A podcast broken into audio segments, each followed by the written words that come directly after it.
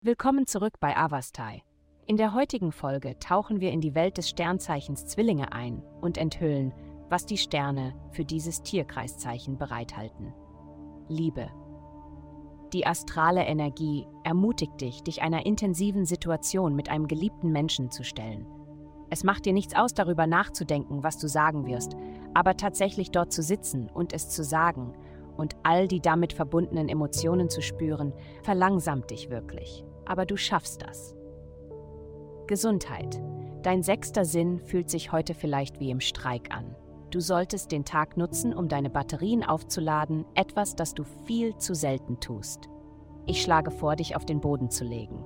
Du brauchst die Gewissheit eines festen Bodens unter dir, der dich trägt und dein Gewicht aufnimmt. Yoga zu machen oder einfach einige schöne lange Dehnübungen zu Hause zu machen, wird deinen Körper entspannen und dir die Nährstoffe geben, die du oft vernachlässigst. Es wird empfohlen, heute etwas Herzhaftes zu essen. Karriere. Die Räder haben sich gedreht. Du befindest dich heute plötzlich an einem anderen Ort als gestern. Du bist jetzt an einem besseren Ort, einem selbstbewussteren Ort.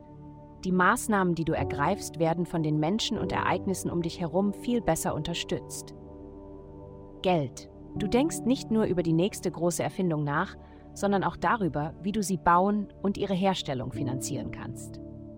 Du überlegst auch, wie du einige deiner besten finanziellen Ideen durch das Schreiben eines Artikels oder Buches veröffentlichen kannst.